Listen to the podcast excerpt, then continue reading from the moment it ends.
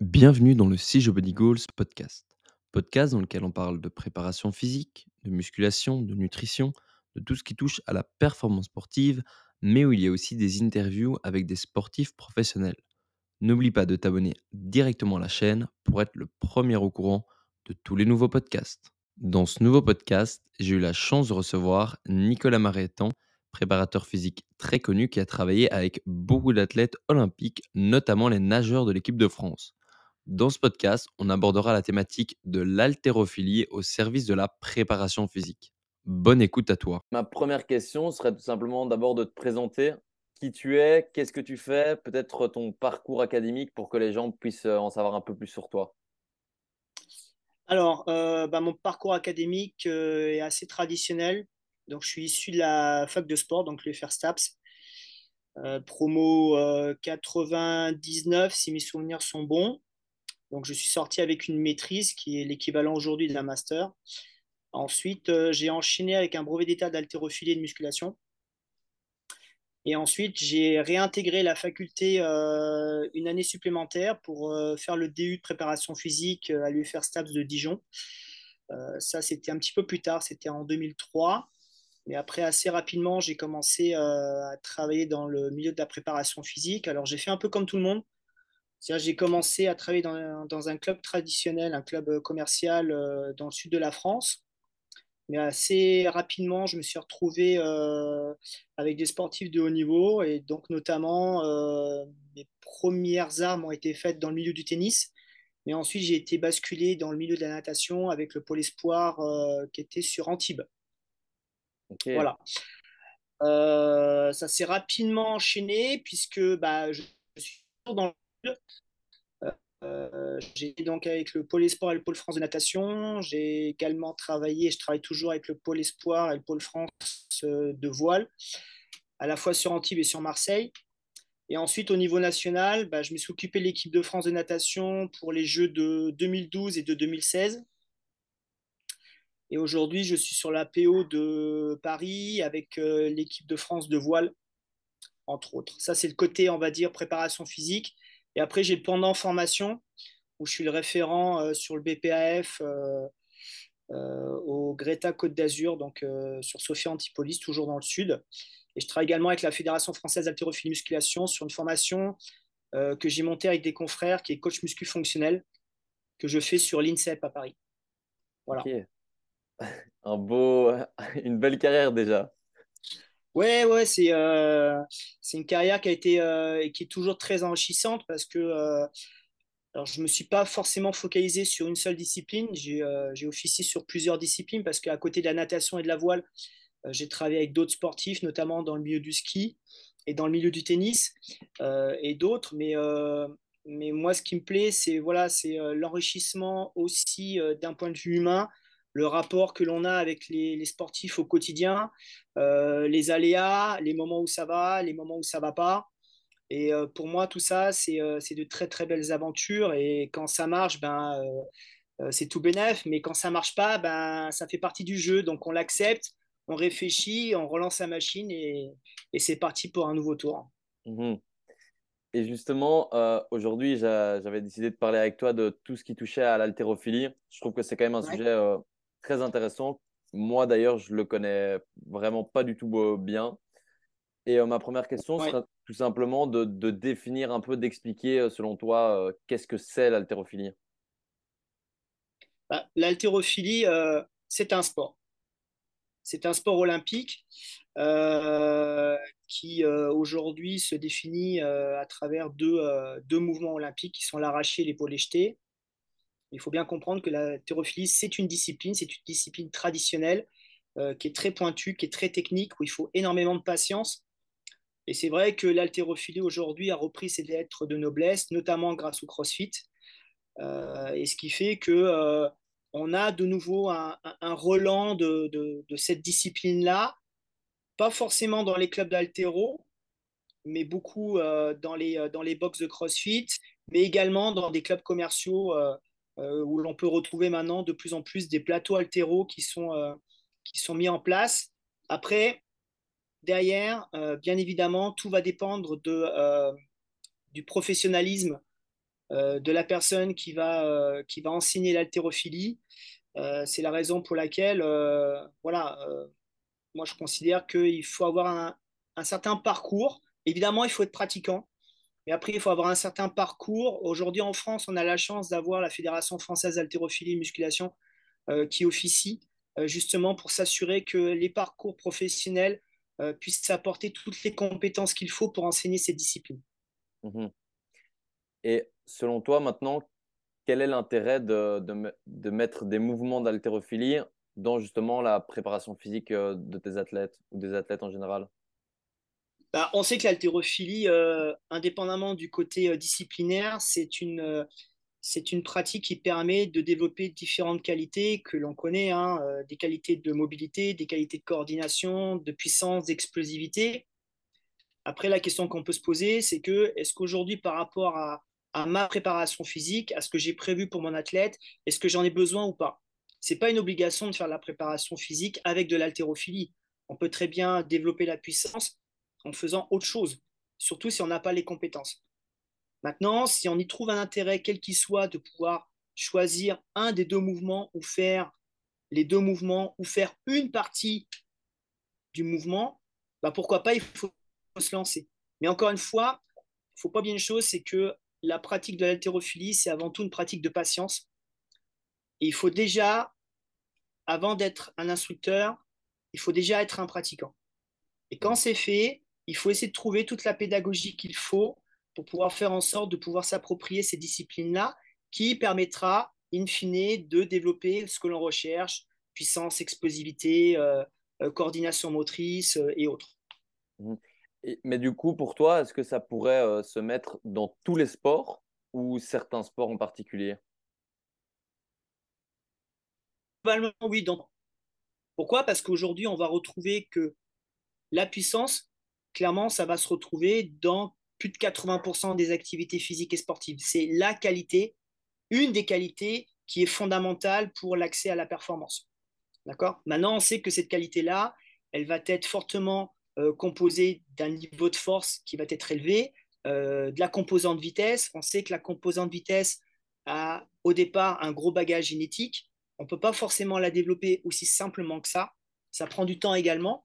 Et donc, ce qui fait que oui, globalement, si on prend l'haltérophilie, on peut retrouver un intérêt à faire l'haltérophilie sur n'importe quel type d'activité. Maintenant, il faut toujours se poser la question, c'est aujourd'hui, est-ce que mon athlète, il en a besoin ou pas? Si tu considères qu'il n'en a pas besoin, ne le fais pas. Si tu considères que c'est trop compliqué parce que c'est pas suffisamment simple en, accessibilité, ne le fais pas. Maintenant, si tu trouves un intérêt, oui, pourquoi pas? Allons-y. Mais globalement, tu peux intégrer l'haltérophilie dans n'importe quel type de sport. Maintenant, peut-être qu'il y a des sports où on se dit Ah bah tiens, j'ai pas forcément en avoir besoin. Je te donne un exemple. Si on regarde l'haltérophilie aujourd'hui, bah on se rend compte que dans les mouvements d'arraché d'épaule jeté, tu vas être beaucoup sur un axe vertical. Donc on se dit intéressant pour le basket, intéressant pour le volet et autres. Maintenant, pour les composantes horizontales, est-ce que j'en ai besoin? Si on prend du recul, on va se dire, bah non, donc je vais faire autre chose. Maintenant, si tu prends un, autre prétexte qui va être, ouais, mais néanmoins, je vais pouvoir gagner un peu plus en puissance. Néanmoins, je vais pouvoir apporter un peu plus d'explosivité. Et eh ben même sur des sports à forte dominante horizontale, pourquoi pas? Faisons-le. Donc tu pourrais le mettre en natation, par exemple. Ouais, et je l'ai fait. Ok. Je l'ai fait. Pour toi, c'est intéressant si par exemple on veut travailler de la puissance, de mettre en place l'haltérophilie euh, et que c'est peut-être plus avantageux que d'autres techniques euh, qui travailleraient la puissance, mais pas sous la forme, enfin, avec l'aide de l'haltéro Je suis pas sûr que ce soit plus avantageux parce que, euh, encore une fois, la, composante technique, elle est tellement compliquée que on pourrait très bien décider d'utiliser un, un biais qui est beaucoup plus simple. C'est-à-dire que tu prends des mouvements traditionnels que l'on connaît, du squat, euh, du bench press, euh, du street press, et après euh, tout ce qui est jump et tout ce qui est lancé, d'accord? En utilisant avec justesse les paramètres de force et les paramètres de vitesse. Et là, tu gagneras en puissance et en explosivité. Et tu ne toucheras pas une barre d'altéro. Maintenant, il est vrai que l'haltérophilie a, a, tellement de bienfaits que globalement, oui, ça a un intérêt. Mmh en tout cas, s'il y a des personnes aujourd'hui qui sont intéressées pour utiliser l'haltérophilie, moi, je le conseille vivement, bien évidemment. On devient assez drogué l'haltéro, en fait. Hein. Déjà en tant que pratiquant, parce que on a. Euh, c'est pas évident de mettre une barre au-dessus de la tête, déjà, d'une.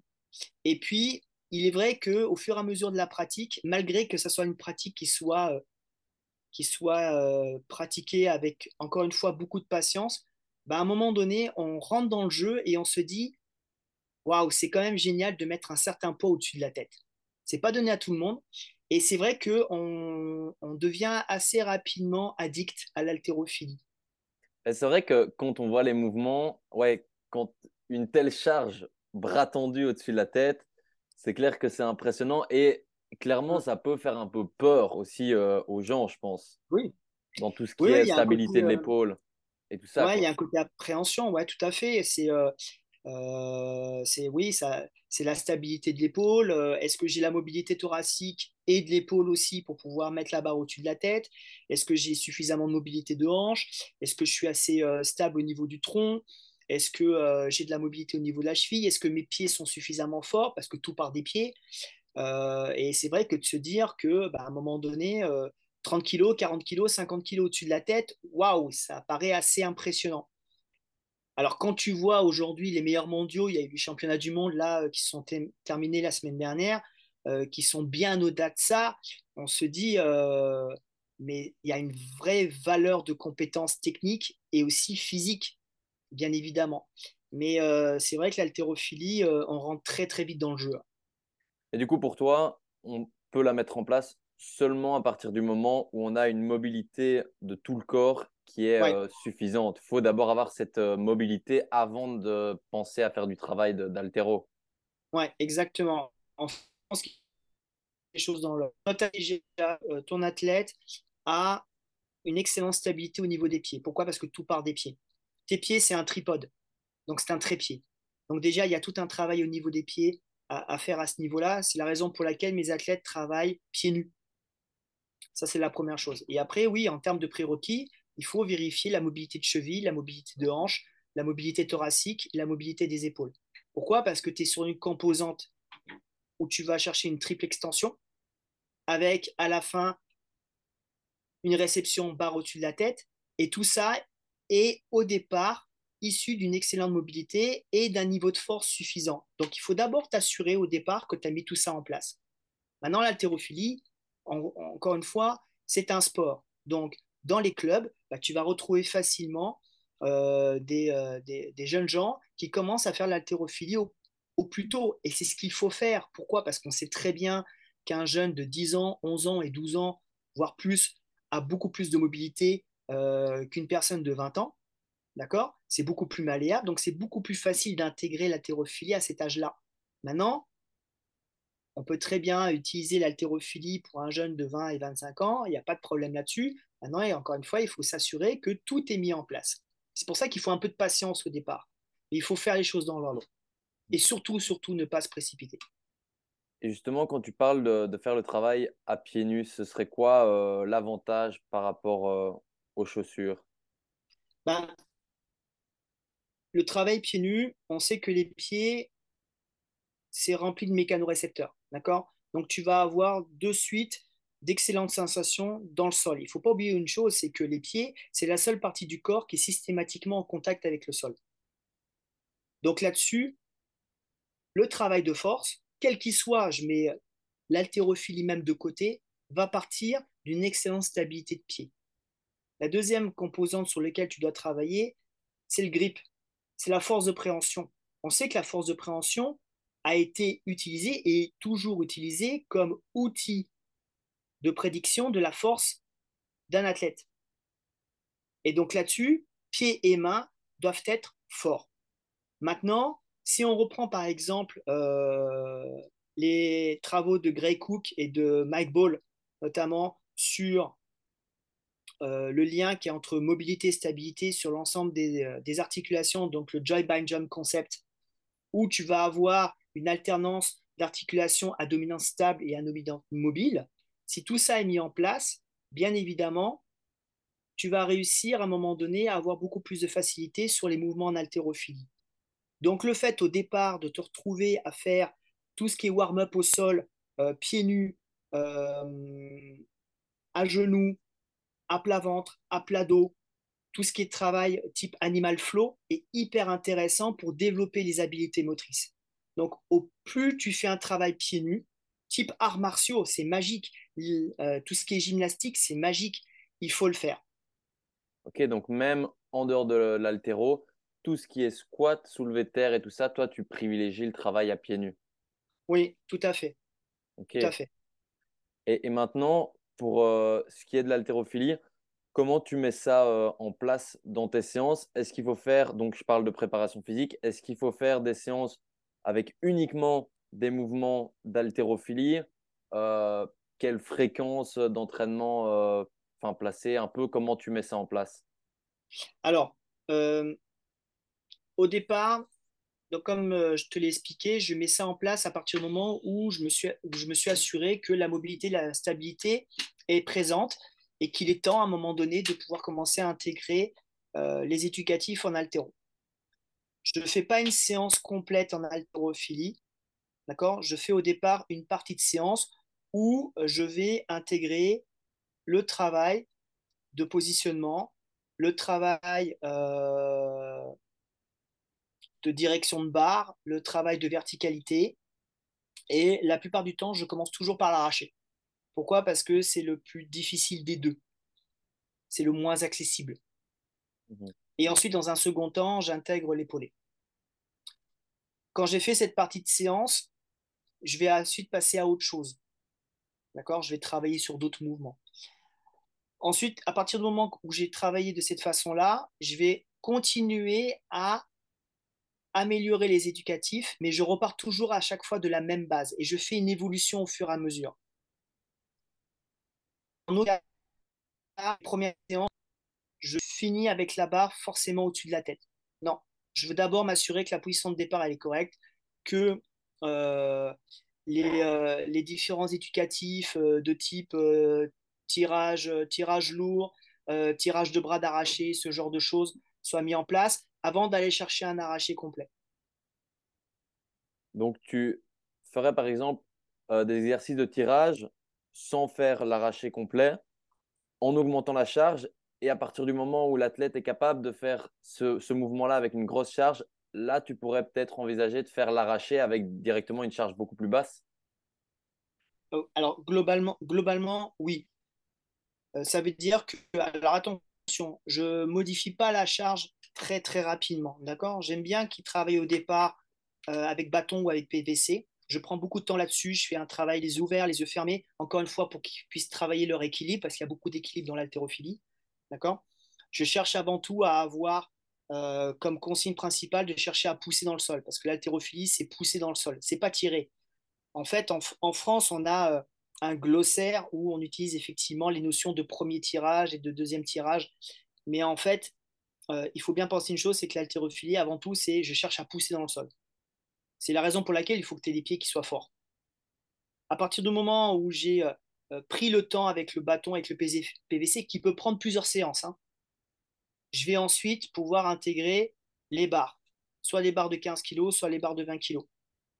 Et là-dessus, je continue le process toujours sur les mêmes mouvements pour m'assurer que chaque phase du mouvement d'arraché soit bien compris et soit bien assimilé. Et c'est seulement à partir de ce moment-là où je vais commencer à augmenter la charge. Donc, tu vois, ça peut prendre plusieurs semaines en fait. Mais par contre, quand j'ai l'assurance que tous les drills sont mis en place, à un moment donné, tu vas tenter le coup en te disant aujourd'hui, vous allez faire un arraché. Donc, tu amènes à faire cet arraché-là. Si tout va bien, globalement, l'arraché est à peu près correct. Parce que tu penses bien qu'il faut des années et des années pour que l'arraché soit vraiment euh, à, haute valeur de technique, d'accord? Mmh. Mais tu tentes le truc. Et là, tu te rends compte que globalement, c'est pas si mal que ça. Et ben à partir de ce moment-là, ben, il suffit juste de continuer à creuser et de continuer à travailler en repartant toujours de la base. Pour moi, je pense que c'est important de repartir toujours de la base. Et à partir de ce moment-là, eh ben, tous les drills vont devenir des mouvements de renforcement spécialisés, d'accord? Tu vas pouvoir attaquer avec des charges de plus en plus élevées. Et ensuite, tu vas pouvoir t'amuser avec ça. Et quand euh, ton, ton, athlète est, est, bien rodé avec, tous, avec ces deux mouvements, est-ce que tu, tu, fais un travail, enfin ton travail, tu le fais sur euh, des répétitions, enfin des séries courtes, des séries longues ou, euh, ou tu fais les deux? C'est la qualité qui prime. Donc il faut que tes séries soient courtes. Je dépasse jamais 5 reps. Ok. La plupart du temps, je travaille entre 2, 3, 4 reps, pas plus de 5. Les séries, pareil, courtes. Je dépasse pas euh, 5 séries. Généralement, je travaille aux alentours de 3 à 4 séries, pas plus. Donc, je laisse du temps de récupération. Et comme tu peux le voir, chaque session se fait avec des mouvements où il y a peu de reps. En, en gros, si tu veux, je dépasse pas 10 à 20 lifts au total par mouvement. Ok, ben, la qualité, quoi. Exactement. C'est la qualité qui prime en haltérophilie, c'est pas la quantité. Et tantôt, tu parlais de, de, faire des mouvements partiels qui étaient parfois intéressants sur ces deux mouvements-là. Euh, dans quel but euh, les faire? Hormis l'apprentissage. En fait, alors en fait, les mouvements partiels, ils peuvent être intéressants parce qu'à un moment donné, dans ton analyse, par rapport aux besoins de ton athlète en préparation physique, tu vas te dire, bah tiens, par exemple, le tirage lourd, là, il est intéressant pour mon sportif. D'accord? Donc, tu vas utiliser un tirage lourd d'arraché ou un tirage lourd d'épaulé, par exemple. D'accord?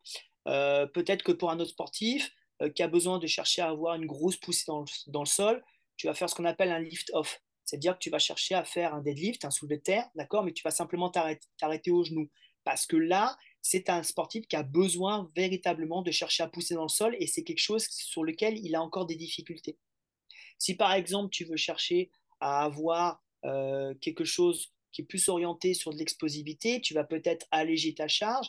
Et là, derrière, tu vas demander à ton sportif de partir sur un, sur un arraché départ suspension, c'est-à-dire en anglais, snap d'accord? C'est-à-dire la barre au-dessus du genou. ok? Donc, tu vas utiliser partiellement certains mouvements de l'arraché ou de l'épaule jetée, mais parce qu'à un moment donné, il y a un intérêt par rapport à ton sportif. D'accord? Et pas juste, il faut qu'il absolument qu'il sache faire de l'arraché ou absolument qu'il sache faire de l'épaule jetée. Je vais te donner un exemple. Il y a quelques vidéos qui tournent sur les All Blacks que tu peux retrouver sur YouTube. Si on regarde les, quelques vidéos et qu'on essaie de comprendre un tout petit peu, ben on se rend compte qu'ils font énormément de tirages haut d'arraché. Ils mettent jamais la barre au-dessus de la tête. Parce que peut-être que le préparateur physique se dit que ce mouvement-là est intéressant pour mes sportifs dans le cadre du rugby. Et donc, il n'y a pas d'intérêt à ce qu'ils fassent un arraché complet. Et donc, par exemple. C'est à toi de voir, en fait, quel est mon intérêt. Qu'est-ce mhm. que je recherche pour mon sportif? Quand tu parlais, par exemple, pour la force dans le sol, où tu remontes que jusqu'au genou, là, du coup, tu augmentes la charge ou tu garderais la charge qui pourrait utiliser euh, pour le mouvement complet? Bah, Si par exemple c'est euh, effectivement quelqu'un qui, euh, qui, a un déficit à ce niveau-là, sur cette partie-là, oui, tu vas chercher au fur et à mesure à augmenter la charge pour l'obliger à pousser de plus en plus dans le sol, pour que tous les muscles moteurs et les muscles stabilisateurs puissent prendre de la caisse et justement réussir à chercher à pousser dans le sol. Bien évidemment, tu ne vas pas garder la même charge que si tu faisais un arraché complet. L'idée, c'est de mettre beaucoup plus lourd Mmh. Et de trouver la, bonne charge. Donc là, c'est toujours pareil, tu calcules. Ouais. Et quand on parle de l'épaulé jeté, est-ce que tu demandes à tes athlètes qu'à chaque répétition, ils finissent en fente, enfin avec euh, la jambe droite puis la jambe gauche en avant, ou ils choisissent à chaque fois? Alors, ce que je fais, c'est qu'au départ, ils travaillent les deux. Et après, à un moment donné, naturellement, ils vont trouver leur, euh, leur, euh, leur position finale, donc soit pied droit devant, soit pied gauche devant, et après ils vont le garder. Parce que c'est là où ils se sentent le mieux, c'est là où ils se sentent le plus stable. Et après, étonnamment, tu as des sportifs qui, sur euh, un jeté fente, sont pas très à l'aise, et eux, c'est plutôt un jeté flexion, donc un push jerk, où là-dessus, ils ont la mobilité suffisante pour pouvoir réceptionner barre au-dessus de la tête. Donc à un moment donné, je leur laisse cette liberté-là, parce que je pense que le sportif, quelque part, il doit aussi trouver ce qui lui convient le mieux et pas forcément tout le temps imposer les choses. Et ça n'a pas d'intérêt de chaque fois lui dire tu dois venir avec jambe droite puis jambe gauche, peut-être pour euh, équilibrer le corps, je sais pas, ça n'a pas d'intérêt? Non, je trouve pas que ça a un intérêt. Pour la, raison, pour laquelle c'est tout simplement, c'est qu'à un moment donné, c'est pas grave s'il fait, euh, je te dis n'importe quoi, hein, s'il fait euh, 10 euh, épaules jetés avec le pied droit devant, c'est pas ça qui va le déséquilibrer, c'est pas un problème en soi. Tu penses bien que sur l'ensemble des mouvements qu'il va faire avec le nombre de séries, le nombre de répétitions, c'est pas juste 10 épaules jetés pied droit qui vont le déséquilibrer. D'accord? C'est pas ça le problème. Par contre, si mes 10 épaules jetés pied droit font qu'à chaque fois les 10 ils sont impeccables parce qu'il est stable, je reste là-dessus sur pied droit devant. Je change pas. Ok, ouais, ok. Et est-ce que du coup, toi, tu mettrais pas de, de, de programme d'altéro chez euh, une personne qui est encore novice dans la musculation? Est-ce que pour toi, il y a d'office, tu dois avoir un bagage en muscu avant de penser à faire de l'altéro ou pas spécialement? On pourrait très bien commencer à faire de l'haltérophilie sans avoir touché euh, la musculation. C'est pas un problème. D'accord? Euh, d'ailleurs, dans l'haltérophilie, ils utilisent aussi du renforcement spécialisé en utilisant des mouvements de musculation traditionnels. Ils font beaucoup, beaucoup de squats. Si tu veux être fort en haltéro, il faut être très fort en squat. Donc, tu vas faire du bas squat, tu vas faire du front squat. D'accord? Tu vas faire également beaucoup de tirage, beaucoup de presse aussi. Mais tu peux très bien faire que de l'haltérophilie. C'est-à-dire tu ne toucheras pas une barre de musculation en faisant de la musculation traditionnelle. Ce n'est pas un problème. Maintenant, c'est sûr que alors, euh, euh, tu peux très bien être excellent pratiquant en musculation, c'est-à-dire d'un niveau confirmé technique et physique. Par contre, l'haltérophilie, ça passe pas. Mhm. En termes de mobilité ou? En termes de mobilité, en termes de coordination motrice, euh, j'ai eu et j'ai encore, par exemple, des étudiants euh, qui ont un niveau en musculation qui est, euh, euh, voilà, qui, qui est, qui est d'un bon niveau, voire pour certains mouvements d'un niveau confirmé, il n'y a pas de problème là-dessus. Par contre, on se rend compte que étonnamment, bah, en haltérophilie, ils ont vraiment de grandes difficultés et il faut trouver le bon chemin pour pouvoir faire en sorte que ça se débloque. Et après, j'ai eu l'inverse. J'ai eu des athlètes qui ont été très bons en haltéro, même encore aujourd'hui, j'en ai, euh, j'en ai un ou deux qui s'expriment bien en haltérophilie. Et pourtant, musculation, ça va, ça tient la route, mais c'est pas forcément d'un niveau exceptionnel. Mhm. Bah, Donc en gros, tu, tu peux tout différents. Exactement, exactement. Et euh, j'ai vu un peu, je me suis un peu euh, renseigné quand même sur l'altéro en vite fait pour notre vidéo. Et j'ai vu que certains mettaient en place, pour favoriser le transfert, un exercice d'altéro suivi d'un autre exercice ou inversement pour euh, certains sports. Euh, j'ai vu ça avec plein, enfin, il donnait plein d'exemples avec différents sports, basket et tout ça. Euh, est-ce que toi, tu utilises ça? Si oui, comment tu l'utilises et aussi dans quel but? Alors, ça se fait effectivement. oui, je l'utilise, pas tout le temps, mais je l'utilise pour justement chercher à avoir cette cette idée de transfert, même si, entre guillemets, aujourd'hui, la notion de transfert, c'est quelque chose euh, qui est, euh, qui est débattu. On se pose toujours la question de euh, est-ce que tout est transférable? Est-ce que le transfert existe vraiment? Ou est-ce que quelque part, rien ne vaut le travail dans la discipline même pour transférer telle ou telle chose? Mais en tous les cas, je le fais alors, lorsque je le fais, euh, j'utilise, si tu veux, euh, les mouvements d'haltérophilie comme mouvement principal. Et après, derrière, euh, j'utilise principalement en contraste de charge, c'est-à-dire que je vais chercher à faire soit une partie du mouvement en arraché ou en épaulé jeté avec une charge assez lourde. Et après, derrière, je vais chercher quelque chose qui est beaucoup plus orienté de manière explosive donc pas mal de lancers, pas mal de sauts également. Euh, je vais chercher avant tout de la verticalité, bien évidemment, parce que c'est dans l'essence même de l'haltérophilie, mais pas que. Pas que. Donc là-dessus, euh, sur, euh, sur les protocoles, le format il reste, reste assez simple. hein. Par exemple, je vais faire trois tirages lourds d'arraché. Et après, derrière, je vais faire cinq ball jump, par exemple. Mhm. Tout 3 à 4 séries avec des récupérations de 3 minutes. Parce que là-dessus, ce que je recherche, c'est avant tout la qualité, c'est avant tout la vitesse, euh, c'est la qualité du geste. Et ça, c'est dans- enfin, c'est dans quel but qu'on utilise ce type de méthode? Alors là-dessus, on va être euh, clairement sur du développement euh, spécifique, type puissance, explosivité, réalité.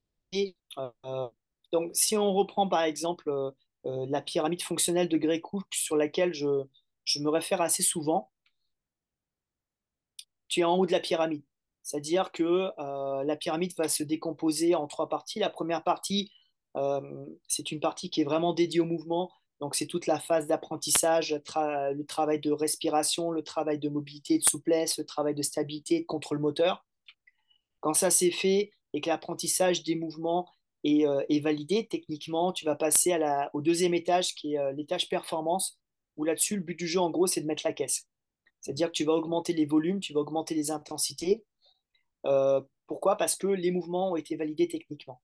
Et donc là-dessus, tu vas utiliser tous les benchmarks qui existent, les formats qui existent pour justement développer les niveaux de force.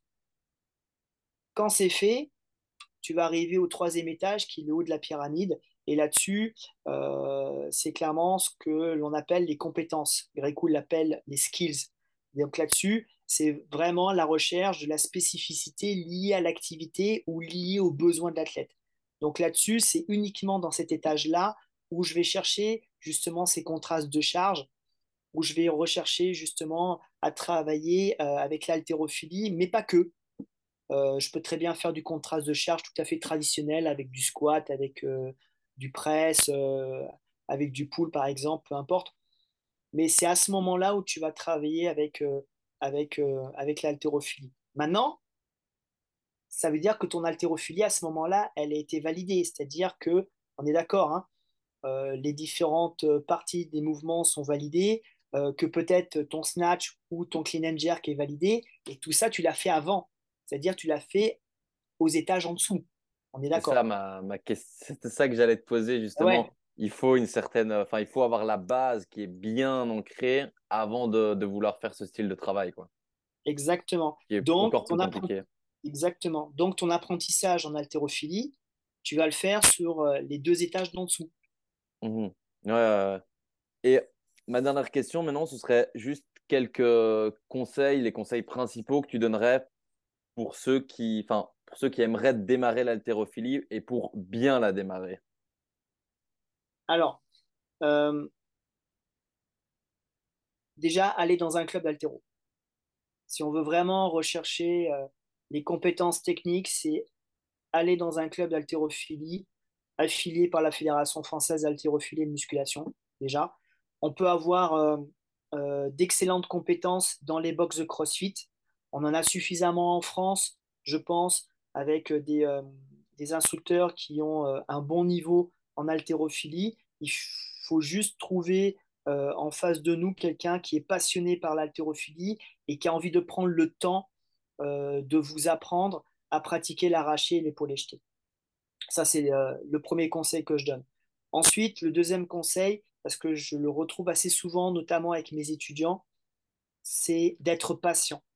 Surtout ne pas s'énerver, ne pas s'agacer. Pourquoi? Parce que l'haltérophilie, c'est un sport qui est très technique et qui demande justement, euh, je me rabâche, hein, mais euh, ce, ce temps de patience pour assimiler chaque mouvement qui va vous permettre à un moment donné de réussir à avoir la barre au-dessus de la tête. Et enfin, le dernier conseil, c'est toujours de travailler à côté la respiration, la mobilité, le contrôle moteur, les niveaux de force, parce que cette composante-là va aider à faire en sorte que euh, les deux mouvements olympiques soient bien maîtrisés. Voilà déjà la fin de ce podcast. Merci de l'avoir écouté et n'hésite pas à lui mettre une évaluation de 5 étoiles, bien évidemment, et de le partager autour de toi pour soutenir mon travail. Et maintenant, j'ai plus qu'à te dire à très vite pour un prochain podcast. Ciao